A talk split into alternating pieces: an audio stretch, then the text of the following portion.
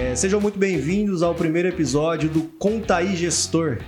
É um podcast feito pelas empresas Fortecom e Forte Mobile para trazer para vocês muita informação que funciona com experiências e casos de quem realmente deu resultado. Aqui no nosso podcast, toda semana vai estar eu e o Silvio, que a gente já se apresenta e sempre as estrelas daqui são pessoas que de fato já conseguiram é, trazer resultados que são exemplos para nós e com certeza vai ser exemplo para vocês. Então, meu nome é Guilherme, eu sou contador desde os 20 anos de idade, sou professor desde os 21. Depois pode checar o LinkedIn para ver que isso é verdade. E hoje eu sou CEO aqui da Forte Mobile Contabilidade Digital. E ao meu lado, o doutor Silvio, para alguns meu pai, mas é o meu exemplo. Se apresenta aí, Silvião.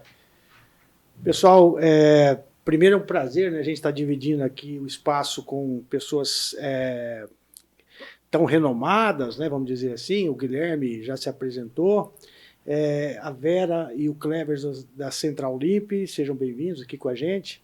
Meu nome é Silvio Teixeira, sou doutor em Ciências Contábeis e Administração, professor também, igual o Guilherme, tomei esse caminho meio torto aí na vida. Mas, no momento, o que, que a gente quer discutir aqui é muitos aspectos de gestão. Tomar exemplos das pessoas que a gente vai trazer para cá, para que possa servir de norte, ou pelo menos um direcionamento é, na forma de se fazer gestão das empresas aqui, principalmente na nossa região. É isso aí. Então, muita gente pede pra gente falar como é que tem que funcionar uma coisa, muita gente pede exemplo pra gente, e a gente viu uma forma até melhor de fazer isso, trazendo pessoas que a gente confia e que a gente quer escutar. Então, se a gente quer escutar, eu tenho certeza que para vocês também vão ser excelentes.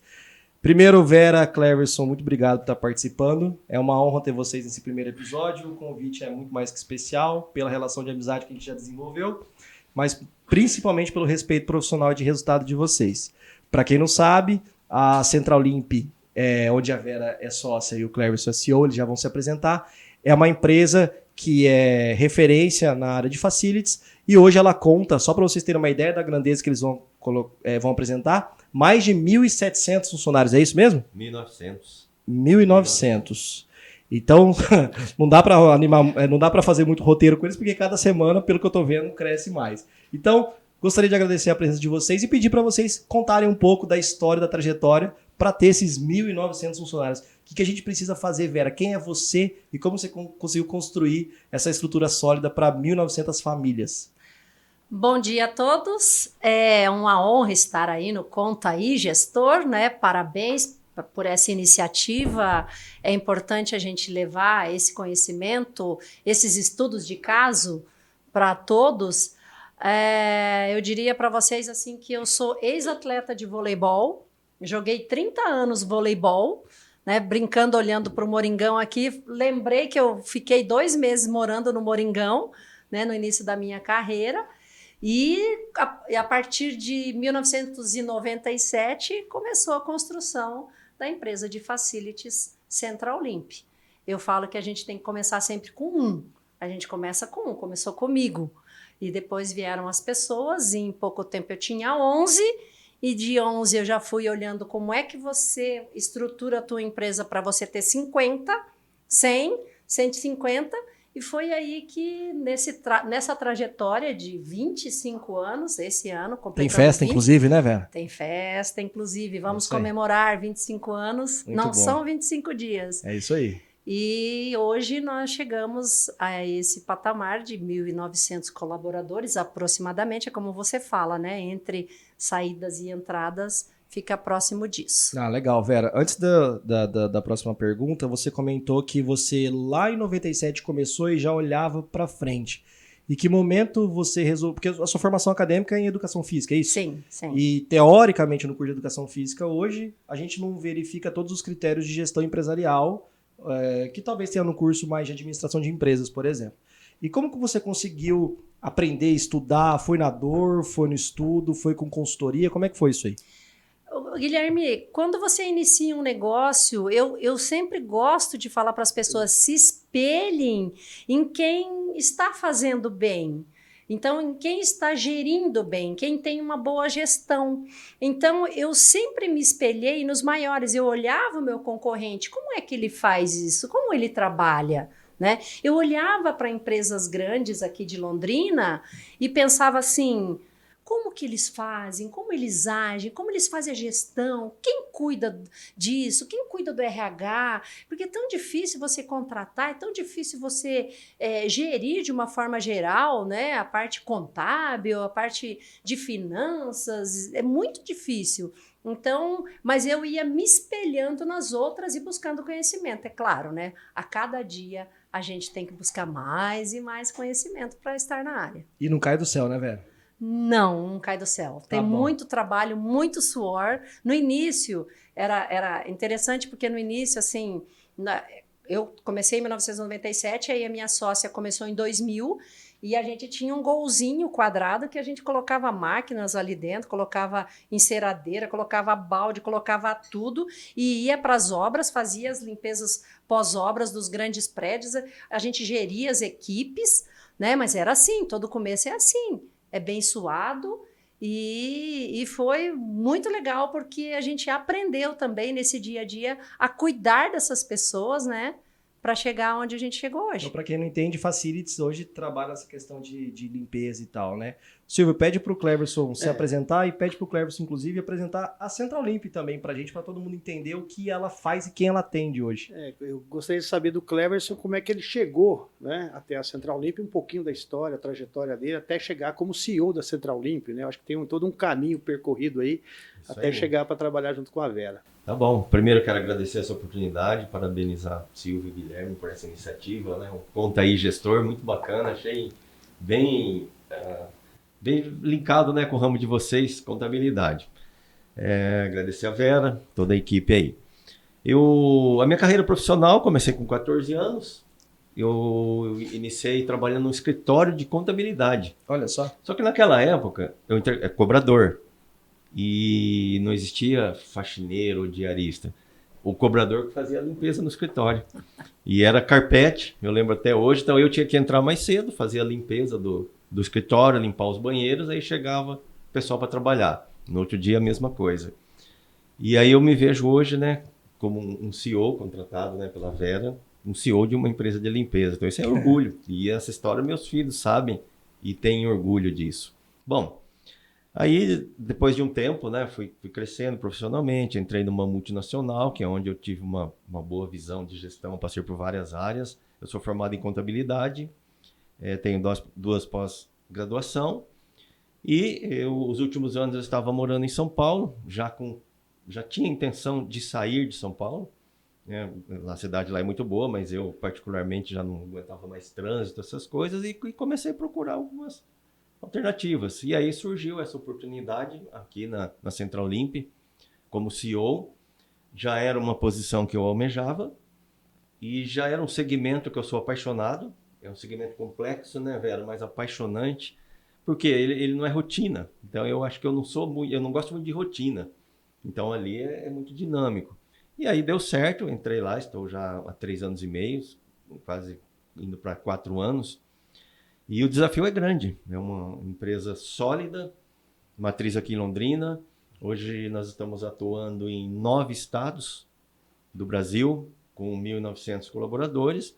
O nosso segmento é terceirização de serviços de mão de obra de limpeza, portaria, vigilância, recepção e outras funções que, que demandam de terceirização. Onde a gente negócio. encontra seus funcionários, Cleverson? Só para a gente ver, acho que exército, tem, tem hospitais, tem shopping. Assim, Onde estão os seus funcionários hoje? É, no... a gente atende todos os segmentos, tá? Mas hoje, área da saúde, hospitais, Hospital Militar do Exército, o HU de Londrina, o HU da Bahia, Polícia as Federal, UPAs de Londrina, as UPAs e o BS de Londrina, de as UPAs de Curitiba, é. né? TRT do Maranhão, TRT do Mato Grosso do Sul, Correios Rio Grande do Sul. E, e desculpa, em época de pandemia você já atendia os hospitais? Então, nós, como na é que verdade, foi isso? É, eu vou pegar Pode esse pegar, gancho aqui. Tá. É, no, em 2020, todo mundo foi pego de surpresa por uma pandemia e nós tínhamos começado, em final de 2018, a trabalhar no HU. Era, foi nosso primeiro contrato de, de prestação de serviço num hospital. Então, nós tivemos que mudar totalmente a estratégia Porque você limpar um colégio, a gente limpa, limpa universidade, limpa escolas, aqui em Londrina o Colégio Mãe de Deus, várias universidades pelo Brasil, uhum. é, é muito mais simples. Aí você pega o contexto de um hospital. E nós, quando iniciamos lá no HU em 2018, nós conseguimos diminuir três pontos percentuais o índice de infecção hospitalar pelo trabalho que a gente executou lá. Isso foi o nosso, nosso grande marco. E ficamos e chegou em 2020 e nós estávamos lá no mês de março, onde o HU seria o hospital de referência para atender mais de 80 cidades aqui do norte do Paraná. Então, nós tivemos um grande desafio, porque pandemia, todo mundo desesperado, ninguém sabia né, o, o que estava acontecendo no mundo, uma insegurança total, nós não paramos de trabalhar um dia sequer. Nós contratamos uma profissional, uma enfermeira, com especialização em, em limpeza concorrente terminal, que são as limpezas executadas no, no hospital e nós tivemos que contratar uma psicóloga também para cuidar da saúde emocional dos colaboradores à época. Saúde mental, né? Saúde mental, porque eles não queriam trabalhar na época, porque, poxa, morre gente, todo dia morre gente. Aí o trabalho da psicóloga foi fazer isso, mudar a mente das pessoas para que elas percebessem a importância do trabalho delas naquele momento dentro de um hospital com uma pandemia a importância delas, ao invés de chegar em casa e, e heróis, falar né? que. Heróis, como os médicos, como os enfermeiros, fisioterapeutas, ao invés de chegar em casa e falar morreu cinco ou oito, chegava em casa e falava: mamãe e papai ajudou a salvar vidas Boa. hoje, matando o vírus. Então foi um trabalho assim, foi desafiador para gente, foi, é, é, é, foi assim, divisor de águas e, e, na verdade, o que a limpeza não tinha de importância até então, passou a ter uma importância muito maior. Haja vista que, a partir do, desse momento, a partir de 2020, a nossa empresa cresceu. Nós tivemos muita procura por higienização, sanitização. Então, as pessoas perceberam a importância da higienização e da limpeza. Então, nós praticamente dobramos, né, é, Cleverson, o número de colaboradores antes da pandemia para hoje. Vera, e deixa eu fazer uma pergunta. É, essa questão de, de colaboradores, eles estão espalhados aí pelo Brasil inteiro, pelo, uhum.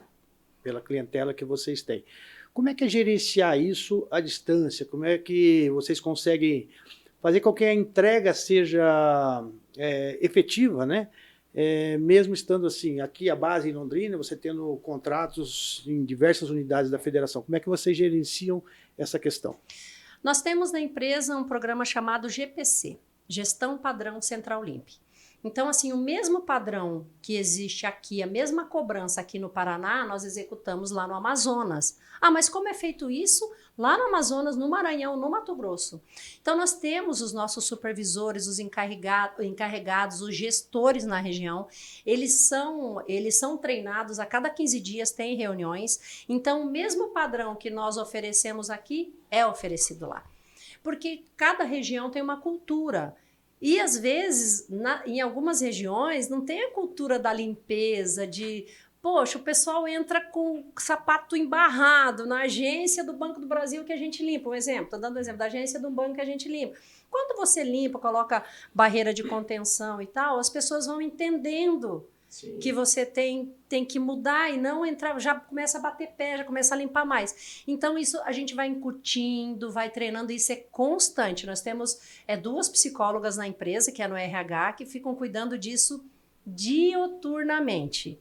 Então, essa, é, esse trabalho que a gente faz dentro dessa gestão, desse padrão Central Limp, se você for numa UPA em Curitiba ou numa UPA em Londrina, é igual. Se você for numa Furnas lá em, em São Paulo ou aqui, é igual. Se você for lá numa agência, no hospital, no HMAN, em Manaus, que é o Hospital do Exército, é a mesma coisa. E até porque, assim, né, a gente sabe que é, todo mundo quer o atendimento de forma rápida.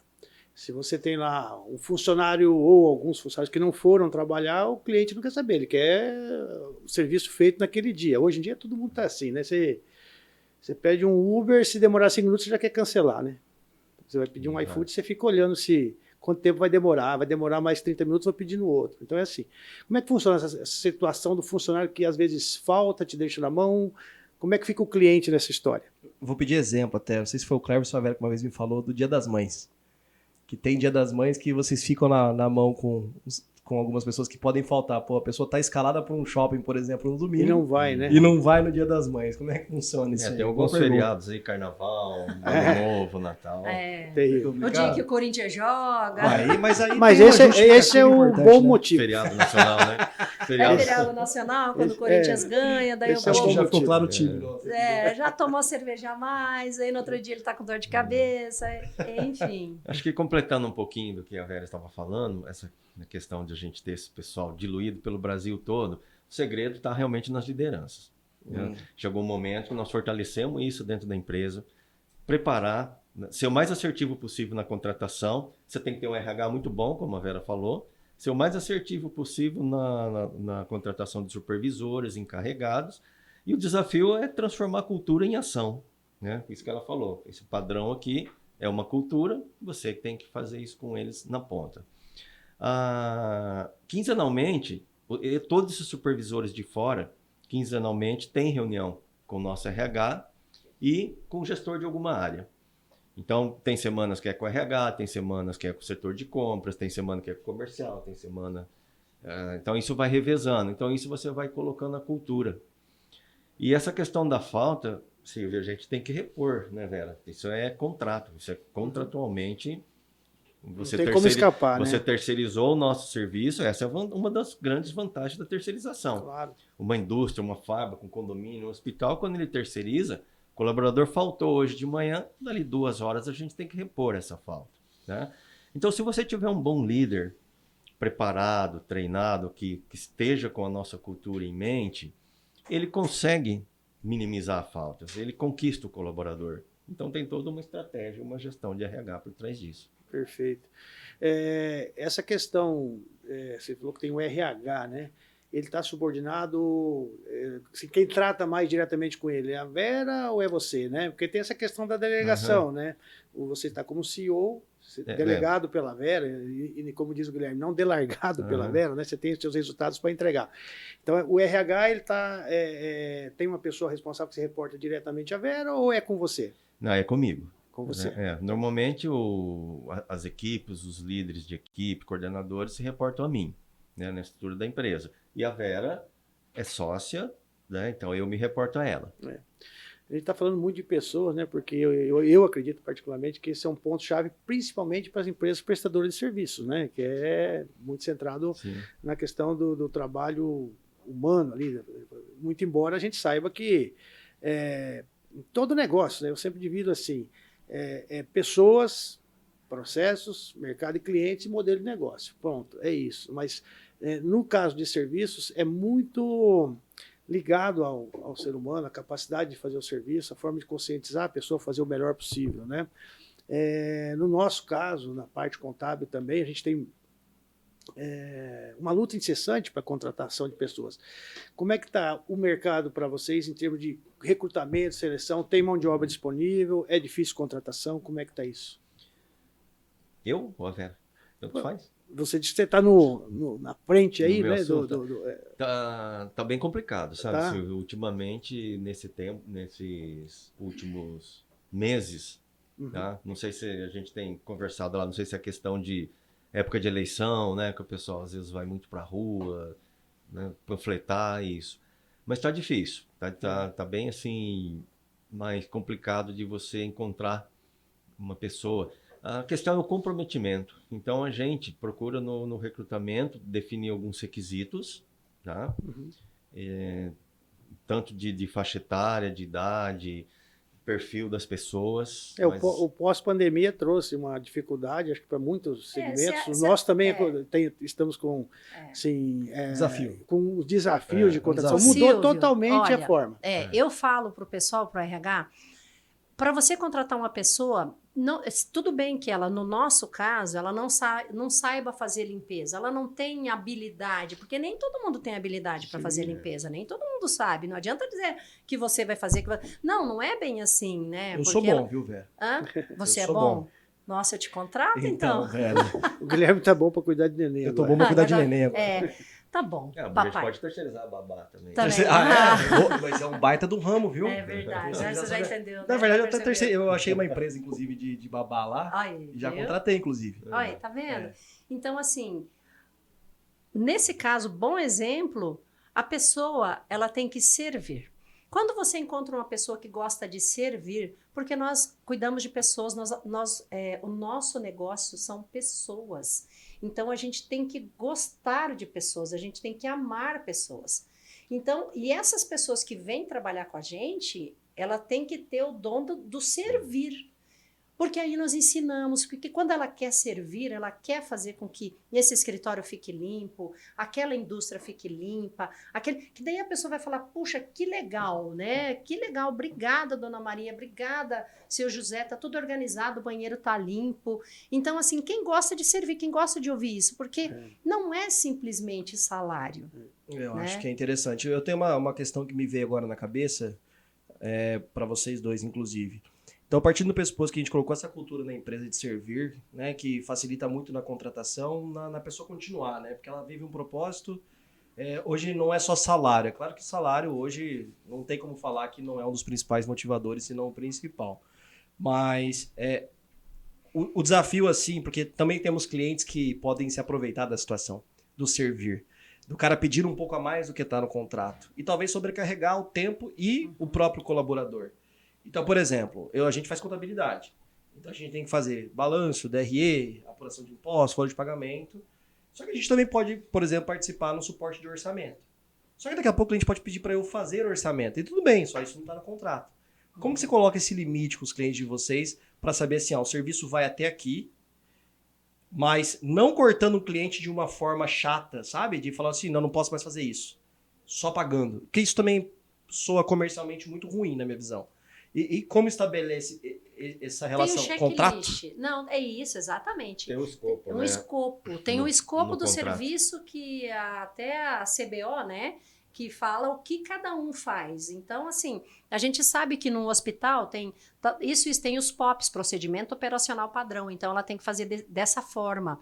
Mas num escritório. Então, ele vai chegar, vai fazer isso para você, o que está determinado naquele escopo que é dela fazer. Aham. Nunca tivemos problemas com isso. Não, legal. Uma de coisa fazer que... mais. Nunca tivemos. Bem problema. delimitado, É. né? O É, ele, tudo que é muito bem desenhado, Uhum. a, tua, né, a tua operação bem desenhada, bem determinada, então não tem como dar errado. Eu acho que um desafio para quem empreende hoje, principalmente até quem está começando, né?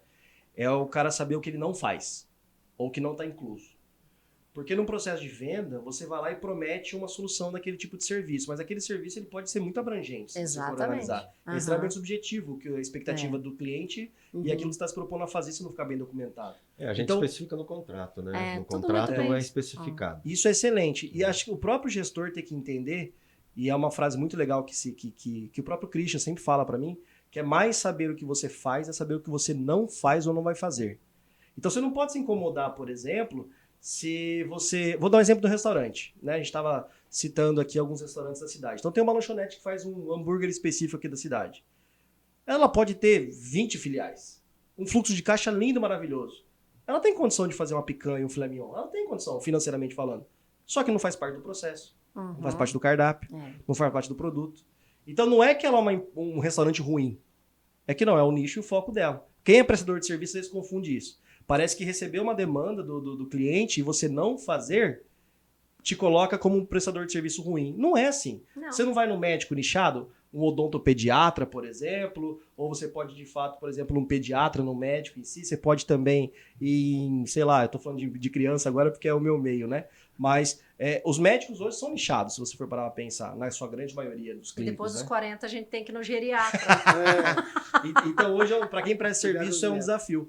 É, a gente já teve serviço, por exemplo, de consultoria e auditoria. Se o cara que faz consultoria não sabe delimitar o escopo, você, É. cliente, acha que o cara vai fazer mais, às vezes. É. Então Cons- tem que ficar claro a hora que ela, o que vai estar incluso, o que não está incluso, e deixar claro a hora que terminou. Uhum. Porque senão o cliente sempre vai ficar voltando para E você. outra coisa, eu posso te pedir mais se você tem para oferecer, eu posso te pedir Uhum. mais. Mas eu tenho que ajustar com você o Claro. que você merece. claro. Eu também Exatamente. posso fazer mais. Às vezes, o cliente fala: olha, nós queremos ah, cinco meninas para limpeza aqui na indústria. Legal. Ah, mas eu vou precisar de uma copeira especializada que faça né, manuseio de alimentos e tal. Aquela, opa, então é específica. Então, Ali tem um trato diferente e tem um salário diferenciado também. Então, olha, isso vai te custar por acrescer Exato. isso, isso não- mas isso é muito comum e é tranquilo para lidar com o Um cliente. bom, acho que um bom exemplo disso, Vera, recente, nós temos um, um cliente com uma multinacional japonesa que nós atendemos dois parques fabris deles. E eles precisaram de uma limpeza de um carpete no escritório deles em São Paulo, dois andares. Claro que não estava no escopo, negociamos, fomos lá com várias empresas do nosso segmento em São Paulo, mas nós fomos lá e fizemos para eles. Outra, uma empresa alimentícia, que nós a gente atende uma fábrica deles. No interior de São Paulo, eles tinham uma fábrica precisava limpar, negociaram com a gente, fomos lá e atendemos, né? Tem cliente e clientes. E tem também, né, Vera? Recentemente aconteceu um cliente antigo, já da empresa, mais de 10, 12 anos, pediu para Vera se podia atender lá gratuitamente numa, num vigilante lá uma tarde. Claro, aí a Vera, levando em consideração o tempo do cliente, acabou, né? Relacionamento. Deu um dia de brinde lá, Sim, um sim, dia sim. específico, atípico, uma situação naquele local, um vigia. Tem hora que não vale o tempo que você vai perder pra discutir um assunto ou atrapalhar uma relação comercial, não, um né? cliente antigo, um cliente, né? Nós temos clientes há 15, 16, 17 anos. Uhum. É um relacionamento bem tranquilo. Ô, ô, Vera, e eu e o Silvio a gente tem uma curiosidade muito grande, assim, né? É, e talvez muito das pessoas que nos conhecem podem ter a mesma curiosidade em relação a vocês. Vocês citaram então que são em torno de 1.900 funcionários. Que você começou, inclusive, morou aqui no albergue do, do ginásio para vir para Londrina e hoje conseguiu fazer o que fez, está comemorando 25 anos de empresa. E aí, de uns tempos para cá, você colocou um terceiro, entre aspas, vamos dizer assim, como CEO. E não é muito comum você não ver o fundador, principalmente numa cidade como a nossa, que, entre aspas, é, de uma, é uma região grande, mas é interior, tendo uma outra pessoa como CEO do negócio. Como que vê essa decisão de falar assim, preciso de alguém tocando comigo ou vou deixar alguém tocar comigo? Como que, como que foi isso e como que funciona essa relação? Bom, isso surgiu lá em 2017, 18. É, eu e minha sócia sempre, sempre tivemos as nossas funções muito distintas. Então, como ela é, sempre trabalhou com operacional, com as pessoas, então ela, ela tem uma gerente, nós temos uma gerente operacional que está conosco desde 2010, já 12 anos. Então, as duas. Na, na questão operacional, tá tudo bem. Mas como a empresa foi crescendo, eu senti que eu precisava de alguém para andar do meu lado também e que me ajudasse nessa gestão.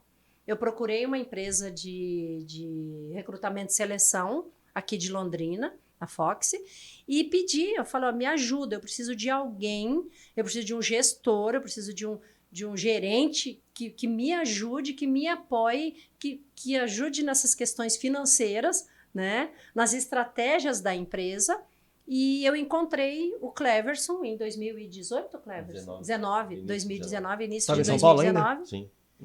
E foi uma experiência. Ele iniciou, eu expliquei, ele falou: já trabalhei com isso. Eu falei: legal. Porque, como ele falou no início, quem trabalha conosco, eu sempre falo: chegou lá na empresa, eu falo assim: você vai aprender muito aqui.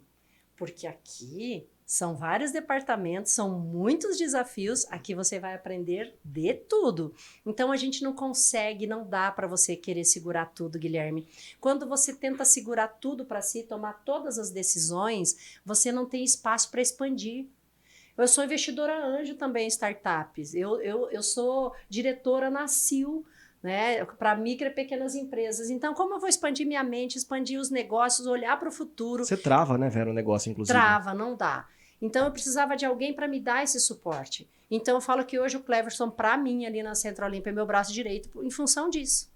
Mas, mas uma questão, ele, você falou assim, eu, eu preciso de alguém me ajudando a tomar decisão, você praticamente falou. Também tomar E- decisão. E, como é que funciona isso para você, gestora, é, deixar, de novo, o Cleverson. Hoje ele tem uma relação de tempo já com você, mas como é que foi, assim, deixar ele tomar decisão? Você tinha KPIs ou KPIs, como queiram dizer? Uhum. É, como que você deixa na mão de um terceiro até então, Olha, do começo de um namoro, nós, tomar decisões por você? Inclusive, nós fizemos uma mudança lá. Hoje nós temos governança. A gente está instituindo a governança. Há dois anos a gente está trabalhando com governança dentro da empresa. Então, eu sempre falo assim: eu tenho que delegar, não delargar, como você brinca. Eu tenho que delegar. Se é, é, essa delegação em algum momento tiver algum problema e a gente tem que, tenha que resolver alguma questão, nós estaremos juntos. E se, e, e se ele tiver sucesso com a decisão dele, parabéns. E se for um insucesso, tá tudo bem, a gente, eu assumo. Ah, legal. Então, o, o insucesso eu assumo, o sucesso eu deixo para a equipe, eu deixo para gerente, eu deixo o pessoal errar. Porque quem não erra não aprende.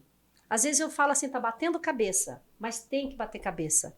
Tem que bater cabeça e, tem que procurar melhorar, porque depois a gente não faz caça às bruxas, né, Cleverson? É. A gente fala, vem cá, vamos ver, o que que aconteceu, o que, que deu de errado nessa questão? Por que, que nós erramos nesse orçamento? Legal. Por que, que nós erramos nessa condução da equipe?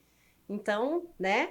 E os acertos também a gente aplaude, faz festa e tem festa direto. Então quer dizer que quem tem 1.900 funcionários, 25 anos, erra também.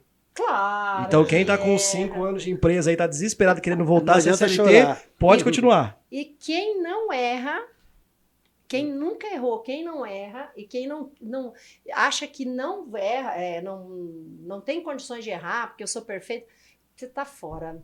Você está fora porque você não aprendeu nada.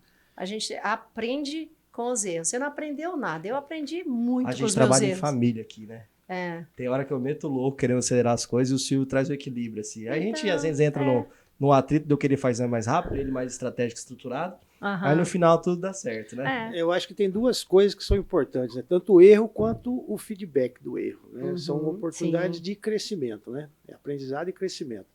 É, nesse desafio que você tem, Cleverson, de estar tá à frente, né, como CEO da Central Limp, esse processo de governança que já está instituído na empresa, é, pressupõe que você tenha lá reuniões periódicas, mensais, para apresentação de resultado. Fala um pouquinho dessa parte uhum. financeira para a gente. Como é que vocês trabalham isso? Como é que se tem desafios novos pela, pela frente ainda? Tá. Como é que você enxerga isso? Então, como a Vera comentou, né, implantamos a governança corporativa. Com isso foi criado um conselho de administração, né, onde participam quatro pessoas, né, diretoria e mais um, um consultor externo.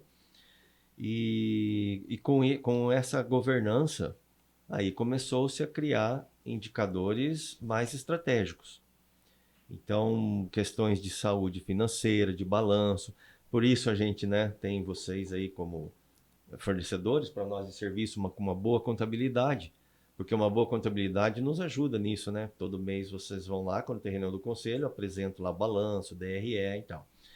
Então, veja bem, quando você tem um orçamento, né? Uma diretoria, no caso, a Vera, ela, tudo isso, né? Que ela fala é porque ela é visionária. Então, ela teve uma visão, ela é visionária de mudar a empresa, de profissionalizar a empresa, sair do, do crescimento caseiro para profissional. E tem abertura. Uh, a questão de, de errar é, é assim, na convivência a gente vai aprendendo, né? Eu, eu fui aprendendo nesses três anos e meio os limites, sabe, Guilherme? A gente começa a entender o limite. Eu sei até onde eu posso tomar uma decisão e sei até o momento que eu tenho que envolver a Vera, né? Tanto que muitas decisões são tomadas e às vezes ela pergunta, ah, aconteceu isso? Eu falo, Vera, aconteceu isso, por isso, isso, isso. E a maioria das vezes ela tem concordado. Mas a gente tem noção, né, do, do que pode e do que não pode. É. Com relação a, aos, a, aos, aos números, é, é o mais difícil. Né? A gente, quando você fala, eu, eu sempre digo que quando uma empresa cresce naturalmente, de uma forma caseira, é, tudo é mais tranquilo. Né? Só que aí tem uma questão que é preocupante, que as pessoas acabam se acomodando. Então, né, vai crescer naturalmente. Quando você fala aonde você quer chegar, quanto você quer crescer, qual a meta, qual o faturamento, tudo muda. E aí esse, essa acomodação deixa de existir. Não pode mais. Tá? Então, a gente define faturamento, aí cada setor comercial, setor comercial público, vai apresentar seus indicadores, contrato por margem de contribuição. Opa! No, no setor no setor comercial privado, a nossa executiva de vendas lá tem a meta. Ela vai e apresenta o, o setor de marketing, operacional, operacional, marketing. Então a gente lá coloca alguns indicadores. Da nossa né, fluxo de pessoas é muito grande. Então a gente tem no orçamento quanto que a gente pode gastar com rescisão de contrato, por exemplo. Esse indicador todo mês a gente está olhando lá. Né? Isso é muito bom, né, Cleves? Porque é, é uma questão que traz um pouco de autonomia dá tempo para quem de fato é o, o, sócio da empresa e até para você também, porque não é só você que tem autonomia, né? Você também dá autonomia para as pessoas tendo orçamento. Isso. Imagino eu que com 1.900 funcionários, você precisa que o departamento de compras façam as compras sem ficar te pedindo se vale a pena pagar um negócio de 300 reais ou 400 reais. Uhum. Ponto. Eles têm orçamento, eles têm a qualidade, eles têm o controle no, no, no processo padrão que vocês acabaram de citar aqui. E, e isso para quem empreende hoje e quer crescer, se ele ficar microgerenciando toda e qualquer decisão, ele vai travar o negócio, o negócio vai travar no tempo que sobra para ele. Uhum. Então ele fala: Nossa, mas por que a empresa do fulano está crescendo mais do que a minha? Provavelmente ela está crescendo mais do que a sua e errando mais do que a sua, uhum. mas ela está uhum. crescendo mais uhum. que a sua. Uhum. Só que a pessoa, ela admite essa possibilidade de ter erro, só que ela não dorme em cima do erro, ela continua ajustando. Então ela só que ela continua testando, continua validando, tem orçamento, tem margem para errar. Eu acho que o que eu vejo muito é essa questão de todo mundo, quando a empresa ela é menor e vai crescendo, é, todo mundo tem que decidir tudo. Eu acho que se você tem um orçamento, você tem as metas e você tem algumas regras, você tem que, você pode até ali. E você tem que ter um senso crítico, geralmente pessoas que estão em posições de decisão têm que ter senso crítico, para saber a hora que é, a hora, que, que é o momento de você compartilhar é, uma decisão, ainda que é sua responsabilidade, fala assim, Vera, é importante eu compartilhar isso aqui com você. Olha só o que está acontecendo. Por mais que você não deveria ou precisaria com, compartilhar com ela, mas é uma questão também de bom senso. Agora, se tudo que você for reformar, comprar, contratar, gastar ou dar de desconto para o cliente, você tiver que ficar pedindo bênção para duas, três, quatro, cinco pessoas, vai travar a operação e você é. vai ficar muito cansado no seu processo de gestão. É. O, exatamente isso, Guilherme. É, é, cultura, né? Você tem que ir passando para baixo, para os demais níveis. Quando você está na estratégia, eu, eu procuro fazer assim. Eu, eu, sempre procurei fazer isso. É difícil, vou explicar por que é difícil depois. Mas é você separar suas atividades, né? Em, eu falo assim, em três linhas. Uhum. Uma, eu, eu, eu, pego toda semana eu planejo o que eu tenho que fazer, as prioridades. Então, primeiro você tem que priorizar aquilo que vai, vai gerar novos negócios ou eliminar custo. Né? Não há custo que não possa ser reduzido. Tá? Isso é diariamente. Eu vivo falando para a Vera, a gente economiza 100 reais, 80, todo dia a gente procura. Vezes 12 meses. Exatamente. Segunda linha, segunda, né? É você ter atividade sua, priorizar tarefas suas que mantenham o negócio e o operacional funcionando. Tá? E a terceira é você é, deixar de fazer coisas que as pessoas acham que você vão fazer, mas que não produz nada e não dá resultado. Você parece o livro lá, Dobre Seus Lucros. o livro, esse livro. É, o livro, esse livro é, tem um livro muito bom que é de mesa, né? É, ele, ele Como chama? Lucros, Dobre Seus Lucros? Em seis meses eu não lembro, seis meses, doze meses, eu não lembro o nome do autor. Dobre Seus Lucros, é um livro muito bom, sabe? Muito legal. É um livro de, de mesa, não é de cabeceira, é de mesa. É de Inclusive, mesa. Na minha, na é minha mesa eu tenho um exemplar. Que legal. E aí, com isso, é difícil você manter isso, porque a rotina acaba te engolindo, né? E onde que vai a dificuldade de você manter essa lista? É que o urgente sobrepõe ao importante. O tá? urgente sobrepõe ao é, importante. Você faz mais o urgente e deixa de fazer o importante. E, em geral, as pessoas, nós em qualquer nível de cobrança, de cima para baixo, ou nós daqui para baixo, a gente cobra o importante, né? Sabe? Então você tem que saber diferenciar isso. Mas como que você consegue receber uma demanda urgente e não sair do seu importante? Por, vamos dar um exemplo. Uma, o que, que é uma urgência para você hoje? E o que, que é um importante? Você consegue dar um exemplo para as pessoas poderem entender? Consigo. Um, posso dar exemplos na prática aí, Sim. não vou falar nomes, né? claro. né? É, nós, távamos, nós estamos prestes a encerrar um contrato, correto? No final de outubro. É uma licitação, né? É, um contrato que já está encerrando cinco anos já de licitação. Uhum. Está chegando no final, final de outubro, ok? Sim. É, então já estava ontem preparando tudo aí a questão de, de término desse contrato, aviso prévio. Ontem chegou um ofício do órgão pedindo prorrogação desse contrato. Que benção. Tá? Por pelo menos mais um ano ou até o novo processo licitatório. É urgente. Sabe? É tem, que, tem que dar conta. O que, que nós fizemos jeito. ontem? Tivemos que parar, analisar a viabilidade econômica financeira desse contrato. que a gente faz trimestralmente. Fizemos em julho, mas ontem paramos para fazer de novo. Esse é um exemplo do urgente, tá? Então, desculpa, não é que você não para. É que você, por exemplo, nesse caso, eu imagino que você, na tua experiência, vai absorver o que aconteceu para que teve que te parar É. e talvez com a sua equipe, antes você fala assim, ó, sabe aquele contrato que vai vencer? Já entre em contato, vê se não tem possibilidade de renovar. Talvez você crie um processo novo, imagino eu, com Uhum. a experiência. É isso que Uhum. acontece? Isso, isso, exato. É, na verdade, o órgão, né, ele, ele, ele pede, ele manda com seis meses, caso ele tenha É. interesse, né? Entendi. É, isso parte normalmente do órgão. Agora, assim, sempre tem uma coisa urgente, ultrapassando Ah. a coisa que é importante. O que, que a gente faz? E aí, o que, que eu Hum. faço? Então, Tem algum problema, né? Tem, tem, um, tem um outro, tem um, tem um outro ditado Peter Drucker, né, que, que a, a cultura come a Sobrepõe- estratégia é, a- no a- café da é. manhã, né? Então a gente tem que tomar cuidado para que a cultura do, do deixar para depois o apagar incêndio, né? É, é- é, destrua a estratégia mesmo. Então, por isso que a gente não pode perder o foco.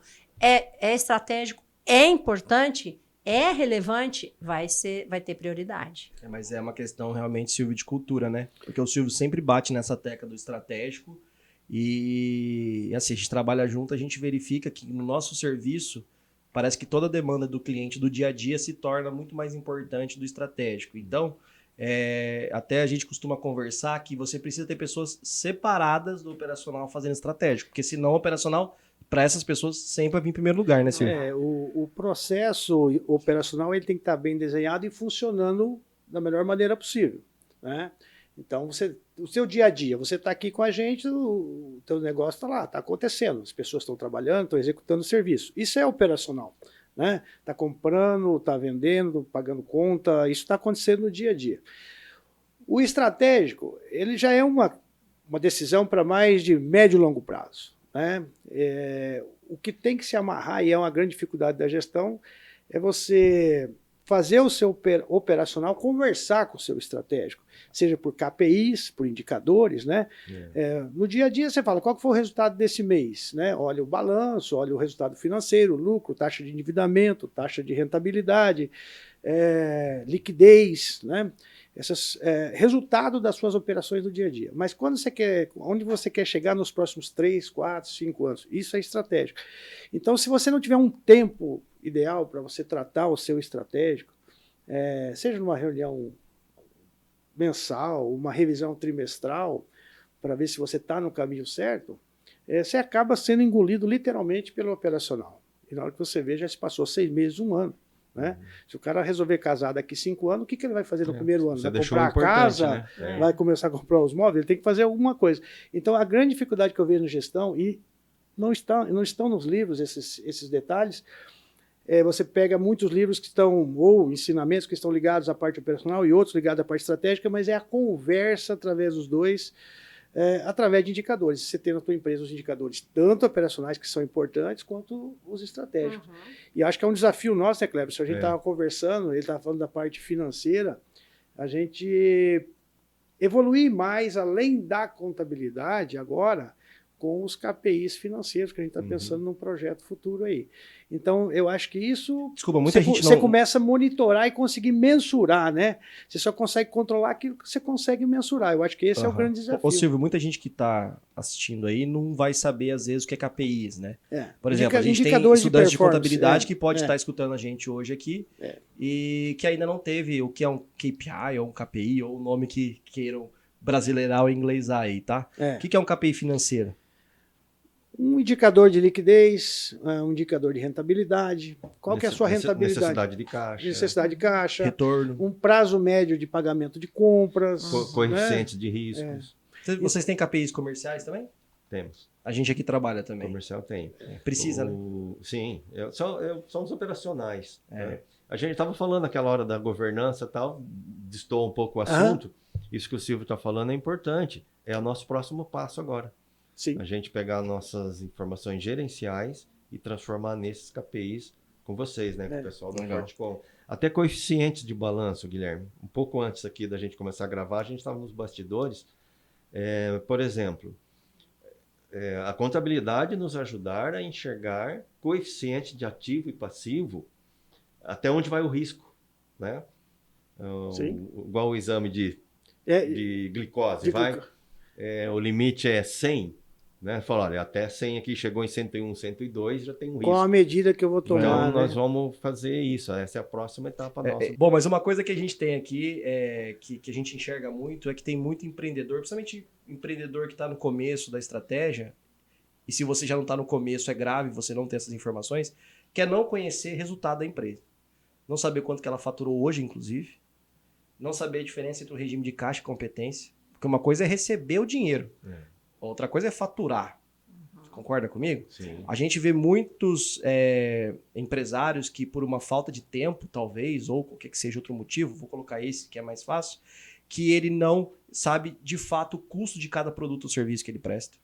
Ele simplesmente olha quando sobrou na última linha do banco dele para falar se o mês foi bom ou ruim. Só que ele não consegue planejar. Ele não consegue planejar. Isso não- e ele, ele se resolve por curto prazo, para semana talvez, ou para daqui dois meses. Mas ele não vislumbra dois anos para frente, ele não vislumbra cinco anos para frente. Então, eu acho que todo empreendedor, na minha visão, tem que saber os resultados financeiros da sua empresa e as estratégias da empresa. A Vera sempre fala isso para É, mim, eu né? falo e foi o motivo pelo qual nós mudamos para Fortecom. Porque nós queríamos olhar esses números, nós, nós não queríamos uma contabilidade fiscal. Nós queríamos uma assessoria contábil, né? Que a Fortecom nos entrega, nos entrega com esses indicadores, nos ajudando a olhar o nosso negócio. Então, por isso que nós optamos por vocês, exatamente por isso. Então, nós não queremos é, é, trabalhar é, assim, as escuras, nós temos que ter muito claros nossos números todos os meses, haja vista a reunião que a gente faz do conselho, né, da, da, da- todos da E que governança, vocês participam. e né? que vocês participam nos orientando nesse sentido, porque nós precisamos tomar decisões para 2023, para 2024. Então as pessoas pensam em curtíssimo prazo.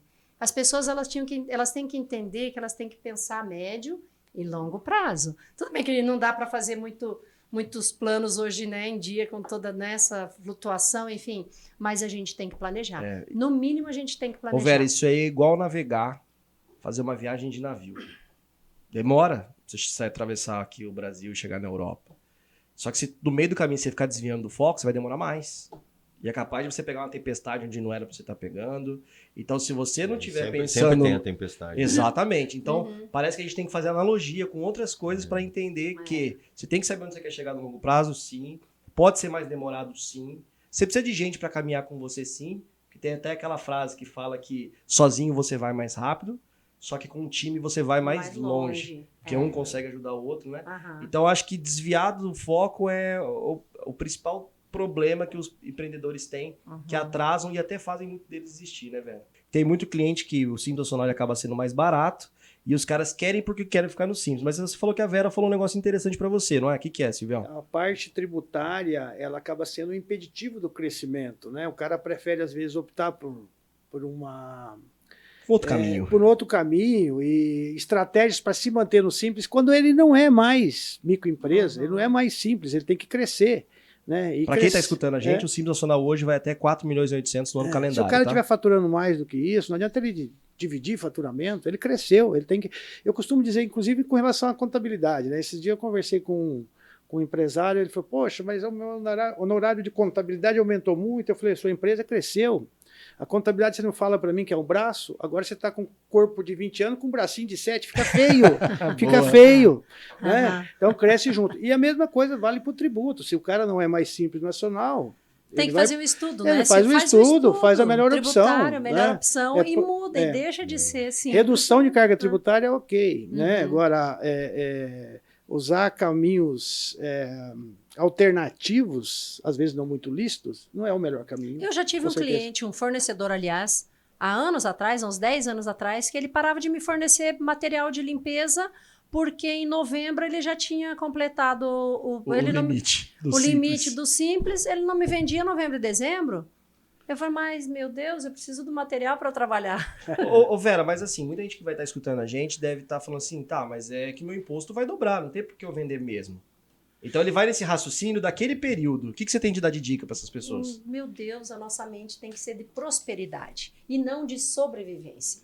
Nós temos que pensar na prosperidade. Então, você pega uma empresa como a Fortecom, como nós pegamos, faça um estudo tributário, bem legal se você vai presumido para o lucro real, né? E pense em crescer e não ficar nesse mesmo patamar, porque O Silvio uma vez falou assim pra sentido. mim uma vez. é, o Silvio me disse uma vez o seguinte: eu prefiro ter 5% do lucro de um tamanho de um pão de açúcar do que 30% de Hum. lucro de um boteco aqui da esquina. Então. É igual imposto de renda na fonte. É no giro, né? é no volume, É, né? imposto de renda. É, e nesse, bom, e nesse exemplo que você deu, que o, o teu fornecedor não queria te vender em novembro, com certeza você não ia ficar sem comprar novembro e dezembro. Você vai buscar um outro fornecedor. Você abriu Sim. a porta para concorrência. Risco, é. Pronto. Abriu a Lógico. porta Né? Às É. vezes essa, essa questão da sua economia tributária pode levar a uma perda de receita ali na frente. E a né? Vera parou de comprar do cara em janeiro, fevereiro, né, Cleves? É.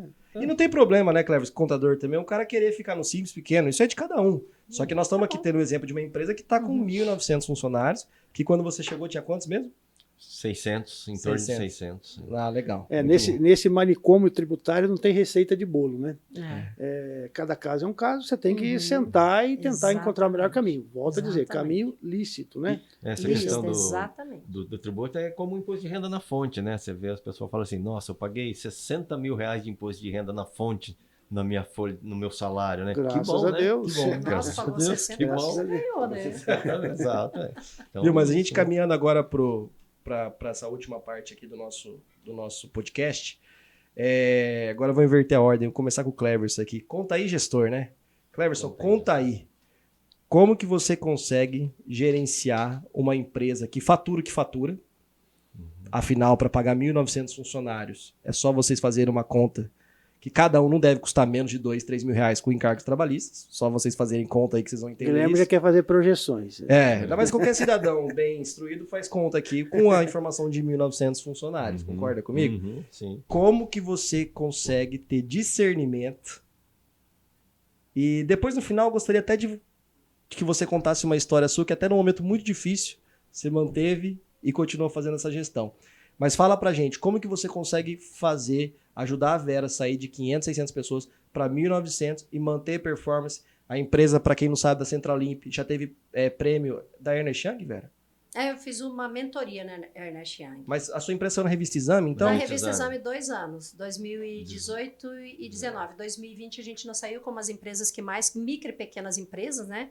Pequena, eu, não é micro e pequena, não é, é Pequenas e médias pequenas que mais crescem. que No mais, Brasil. pequenas e médias Brasil. que No mais crescem Uhum. no Brasil. Nas Nós ficamos 100. entre as 100. Então nós estamos falando Dois de- anos seguidos. Isso é um dado absurdo que vocês conseguiram. Isso é um dado É. absurdo, exato. E aí, Cleverson, conta aí, gestor. Como que você consegue fazer isso funcionar, esse carro andar? Guilherme, é, não sou eu sozinho, não é a Vera sozinha, tá? Verdade. É, é o time. Tem um Você agora há pouco lá. falou em time aí, tá? Claro que a gente define alguns, ah, alguns paradigmas, alguns critérios, mas você tem que ter um time muito bom e engajado, principalmente as lideranças. Então, o que, que a gente tem feito recentemente? Processo, revisando o processo. Nós designamos agora, né, estamos preparando um time aí de seis pessoas, escolhemos ali seis líderes de, de cada área diferente, para um treinamento específico, né, que chama Jornada do Líder, eh, engajando essas pessoas. O que, que nós queremos com essas pessoas? Nós queremos eh, eh, líderes que, que inspiram confiança, que sejam modelos Altamente de- eficazes, é, né? altamente eficazes, que tenham os hábitos altamente eficazes. Outro livro. Né? Sete Outro livro, hábitos é. das pessoas altamente eficazes. Né? Pessoas que Stefan confiança, que sejam modelos de caráter, de competência. Pessoas que criem uma visão e um propósito da sua área e consiga passar essa equipe. Pessoas que executam a estratégia, que entendam a cultura e a estratégia, abracem isso e estejam engajados, né? E pessoas que, que desenvolvam potencial em suas equipes. Então, assim, é, é a única forma, né? Governança, né? líderes preparados, né? com, com hábitos eficazes e processos, indicadores e bons parceiros. A gente já tem bons parceiros Então também. você. Uma boa contabilidade, um bom jurídico. Então, tudo isso forma uma, um pacote, né? E como que você é, é, se engaja? Pode ser uma pessoa jovem, não, tem que ser uma pessoa que já viveu muito. É, esse perfil precisa de fato ser aquela pessoa desenhada e lapidada em brilhantes, assim? Como é que. Porque no meu caso, eu vejo que às vezes você pega um jovem de 20, 20 e pouquinhos ali, que tem tudo a ver, daqui de seis meses, bem capacitado, ele vai conseguir tocar aquilo lá. Aham. E esse perfil, não, no meu caso não funciona. Tem que ser alguém mais experiente, ou é mais uma questão de perfil mesmo? Não, é mais uma questão de perfil. Pode ser um jovem, né? Você tem que analisar a competência. Por exemplo, eu, eu sempre pre- prezei por uma competência em todo processo seletivo que eu faço, principalmente em lideranças, raciocínio lógico. Esse é um que eu não abro mão. Então tem que ter o teste de raciocínio lógico lá. Nós estamos com uma vaga em aberto lá, enquanto a pessoa, enquanto nós não tivermos uma pessoa que o resultado dele do teste de raciocínio lógico seja alto, a gente não contrata. Por quê? Pô, porque, eu- porque ele tem que falar igual a, igual você. É, Eu, eu considero que eu tenho raciocínio lógico. Sim. A Vera tem raciocínio lógico. A gente sabe que a gente tem. Então a gente quer alguém que tenha também. Porque essa pessoa com raciocínio lógico é mais fácil de entender, de falar em números, de falar em estratégia. As outras coisas ele vai aprender a cultura da empresa, o nosso segmento. Tá? Nós demos duas dicas aqui de contratação. Sim, É. eu anotando aqui. Para gestão, raciocínio lógico, né? É. É. E na, na, na, na parte de, de, de chão de fábrica, que a gente chama no dia a dia, na limpeza ali, o servir. Servir. É, na Fortecom a gente também tem um teste lá de, de raciocínio lógico também para contratação. Né? Eu Até acho porque o que é cara mexe com importante. conta também, né? Gente, É. olha, olha os números, tudo é matemática. É. Tudo é matemática. Se você vai contratar uma pessoa, quantas pessoas, quanto que limpa? Ah, limpa 400 metros, quando é laboratório é 400, quando é banco aberto é mil metros. É. Então, tudo isso tem uma, tem uma medida para cada né? para a produtividade de cada colaborador. Então, tudo é matemática. Então, tudo. Uhum. Tanto que nós estamos agora com o pessoal da, da matemática da UEL, nós temos um projeto, firmamos um projeto, nós temos uma estagiária lá de matemática e o, e o professor, o doutor dela, eles estão fazendo um projeto para nos entregar todo um sistema para controle de todos os nossos números. Eles nos Legal. entregam no final do ano que vem. É. Tudo é matemática, tudo é medida, é metragem, é pessoas, é, é- é- então números, metragem, é financeiro, tudo, é, tudo são números, tudo é matemática. Vo- Vocês dois falando, fica claro o seguinte, né? Que é uma questão, então, de ter estratégia no papel e na parede, vamos assim dizer. É uma questão de você estar com um time bem preparado para que possa executar aquelas coisas. Engajado. O gestor precisa dar sim autonomia, mas controlar, Isso. não delargando e sim delegando Uhum. aquilo que precisa ser delegado. E aí, as pessoas vão fazer diferente de você algumas coisas. Uhum. Mas se ela entregar aquele resultado ou parte daquele resultado que foi pré-estabelecido, a máquina começa a andar. É isso, né, Cleber? É isso aí. Uma outra questão que nós estamos também, Guilherme, tem assim, tem, a- tem assuntos que são a curto prazo, médio e longo, mas um a médio prazo que a gente já está começando a estudar é a questão da meritocracia, né? Uhum. De, de você remunerar as pessoas pelo resultado, pelo indicador dele de desempenho, indicador da empresa, o dele, e, o, o do setor e o dele. né? Você recompensar as pessoas que realmente merecem ser recompensadas. Esse engajamento que você falou, você está falando do financeiro. A Vera acho que entende bastante também gestão de pessoas pelo que eu conheço dela.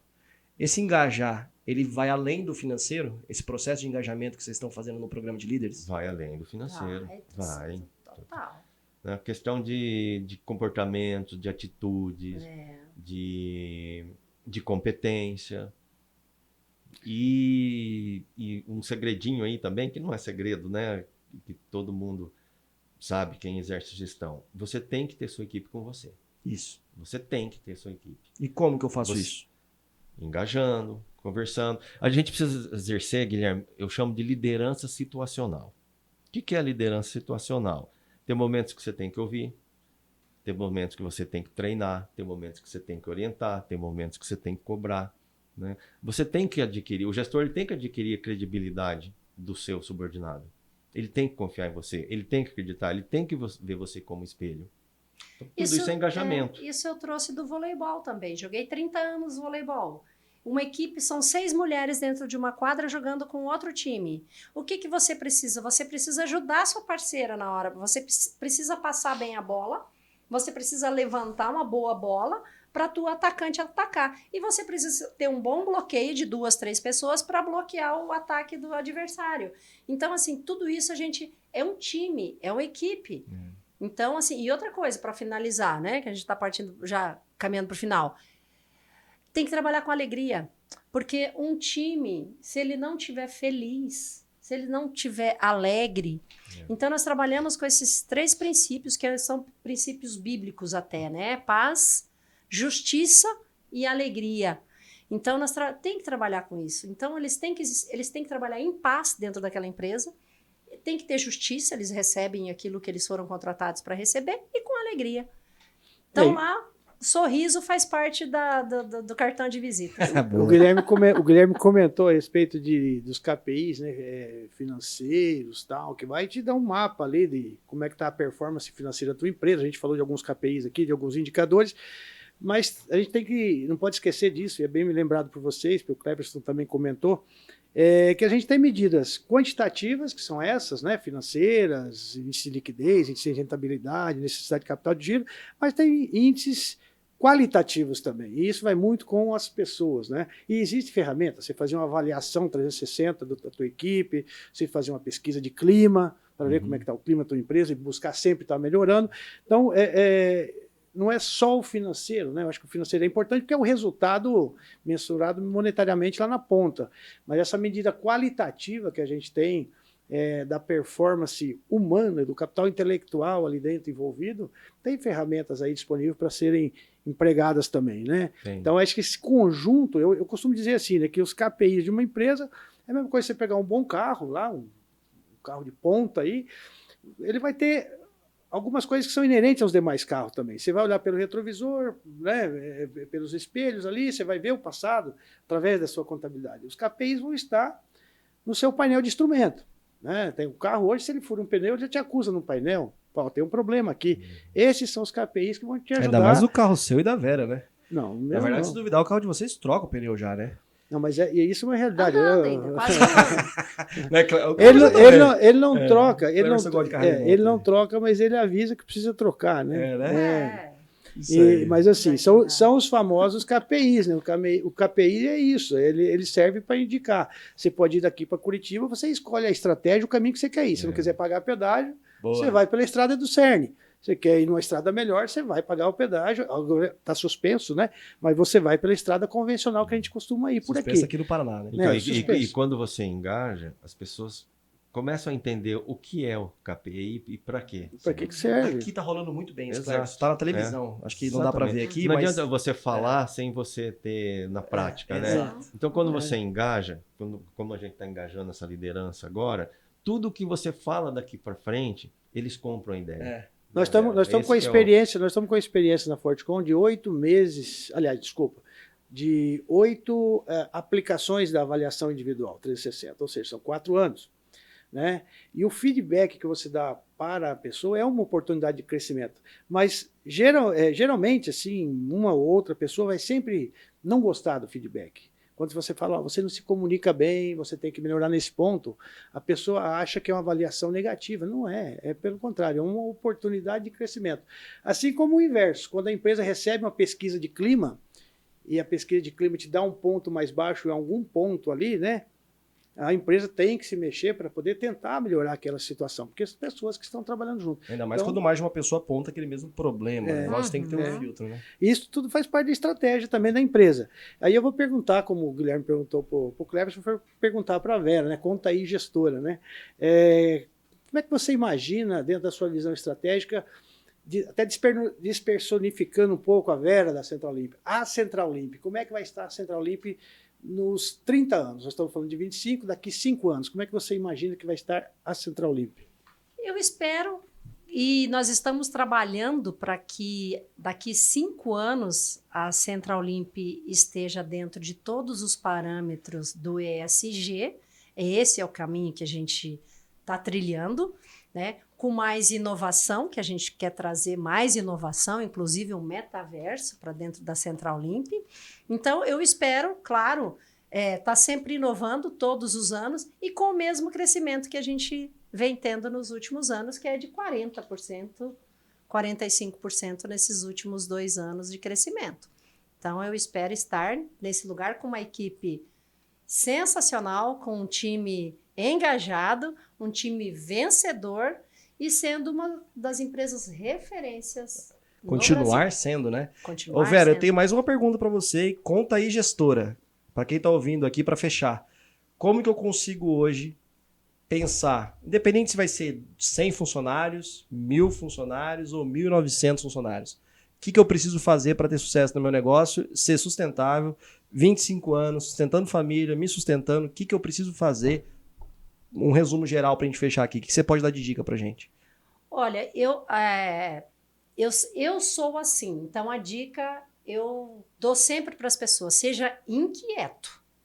Porque a inquietude faz com que a gente busque conhecer o novo, porque a gente ainda não conhece, o futuro ainda não existe. Mas eu tenho que ser tão inquieta a ponto de eu querer buscar no futuro aquilo que eu sei que eu, eu sou boa no que eu faço. E as pessoas têm que acreditar no que elas fazem. Principalmente porque ela só vende uma coisa que ela acredita. Então, seja inquieto, busque trazer inovação para a sua empresa, é, se aperfeiçoe, treine, treine, estude, leia. É isso que eu, a dica que eu dou para as pessoas. Nada cai do céu, tudo é com muito trabalho, com muito suor. Então, é assim que funciona, não funciona de outra maneira. É, e eu acho importante que a Vera é, relata aqui, até como história de construção da sua vida pessoal e da Central Limp, né? Que as pessoas veem o teu crescimento, vê o crescimento de um outro empresário de sucesso, a pessoa se espelha e às vezes é, sonha pronto, que eu chamo. Né? A pessoa já sonha, eu quero ser igual a Vera, igual a empresa da Vera. Calma, o sonho não vem pronto, né? Você vai ter que construir isso. 25 anos, você disse que não são 25 dias, não são 25 meses. Então, quando se tem um sonho e tem a vontade de se espelhar numa grande empresa e construir um negócio sustentável, de sucesso para a sua vida, não vai ser fácil. Não vai ser do dia para a noite, né? Então, quando sonhar, pense o seguinte: é, você não vai sonhar pronto, você vai sonhar para edificar esse sonho. Né? Eu acho que esse é o, é o caminho que a gente precisa seguir com qualquer empresa, em qualquer negócio, que seja um negócio bom, sustentável e perene. Né? Por isso que eu te perguntei uhum. onde estaremos nos anos 30 da Central é. Como diz o poeta, né, Raul Seixas, né, sonho é. que se sonha só é sonho, mas é. sonho, que, sonho que se sonha junto é, é realidade. É realidade. E aí, para fechar, é, não é, eu, eu combinei antes com, com essa pessoa, é, o nosso amigo Cleverson que está aqui, ele teve uma situação de saúde que quase passou dessa para uma melhor. É, eu acho que ele ia subir. Não sei se ia descer, né? Não sei, eu acho que eu subo. Mas, Cleverson, nesses dois minutinhos Sai. aqui que nos restam para a gente fechar, uhum. você teve uma doença muito séria, uhum. que eu acho que 99% das pessoas não teriam condições físicas de trabalhar, uhum. e você largou a cadeira de CEO? Não, Como é que foi isso aí? Se você puder um pitch aí de um minuto e meio desse processo todo e como que a Vera foi importante para você e Sim. como que a empresa te sustentou para a gente fechar esse podcast. Sim, rapidinho. Eu entrei na Central Limpo no início de 2019 com um grande desafio, tudo que vinha pela frente. E final de 2019, eu tive um diagnóstico né, de, uma, de uma doença, um câncer, um linfoma. Falei, putz, e agora, né? E sem saber que vinha pandemia, né, Vera? Tá?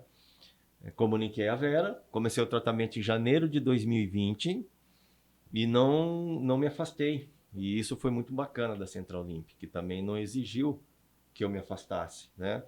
É, porque você, pela doença, você está bem, mas a quimioterapia acaba com a gente, né? Então eu fui iniciando o tratamento, iniciando o tratamento, fui ficando fraco, mas continuei trabalhando. Eu fazia quimioterapia com notebook, trabalhando né? Porque eu não queria parar, porque a sua parte cognitiva está muito boa, só fisicamente você fica mal. Aí veio a pandemia e eu não pude mais sair de casa. Fiquei em casa, mas a empresa me acolheu, me deu suporte. A gente fazia as reuniões por vídeo, né, Vera? Uhum. Porque veio a pandemia, virou um caos, né? No nosso segmento e qualquer um outro.